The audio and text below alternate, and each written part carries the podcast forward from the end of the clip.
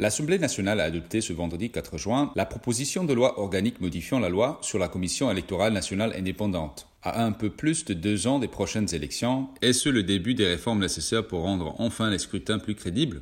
Bonjour, nous sommes le vendredi 11 juin et vous écoutez le 17e numéro de Ponajak, la capsule audio du groupe d'études sur le Congo de l'Université de New York qui tente d'éclairer l'actualité de la RDC. Je suis Jason Stearns, le directeur du JAC. Les enjeux de cette réforme sont considérables. Tant les élections de 2011 que celles de 2018 ont été profondément entachées d'irrégularités dénoncées notamment par des observateurs indépendants.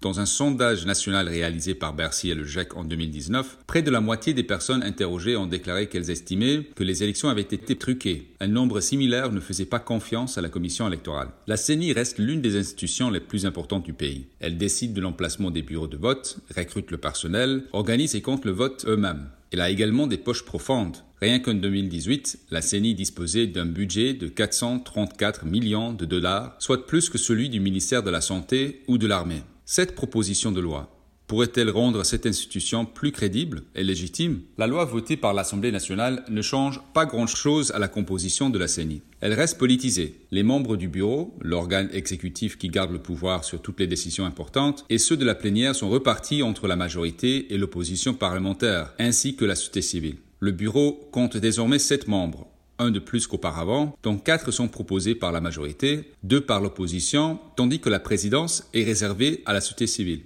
Cela donne encore plus de pouvoir à la majorité, qui contrôlait trois des six membres dans la version précédente. Au sein de l'Assemblée, qui a en théorie le pouvoir de superviser le bureau, la répartition des sièges est plus équilibrée. L'opposition nomme maintenant quatre, la majorité six et la société civile cinq membres, mais cet organe a relativement peu de pouvoir. Les recommandations faites pour rendre les membres de ces organes moins sensibles à l'influence politique ont été diluées. Une proposition de Christophe Lutundula, aujourd'hui ministre des Affaires étrangères, visant à interdire à toute personne ayant été impliquée dans les activités politiques au cours des cinq années précédentes d'être nommée à la CENI a été supprimée. De même qu'une disposition visant à obliger toutes les parties à trouver un consensus sur la nomination du président de la CENI et celle de créer un organe de contrôle permanent, la Commission permanente d'évaluation des contrôles.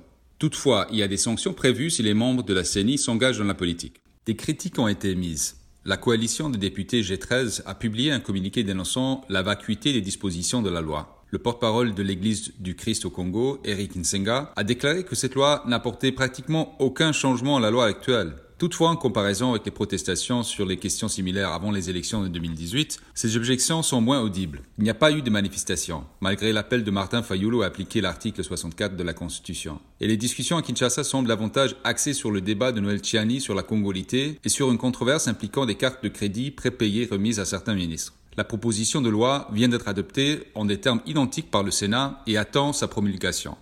Pour recevoir Ponajek chaque vendredi sur votre téléphone, rejoignez notre fil WhatsApp en envoyant Jacques G-E-C au plus 243 894 110 542. À bientôt.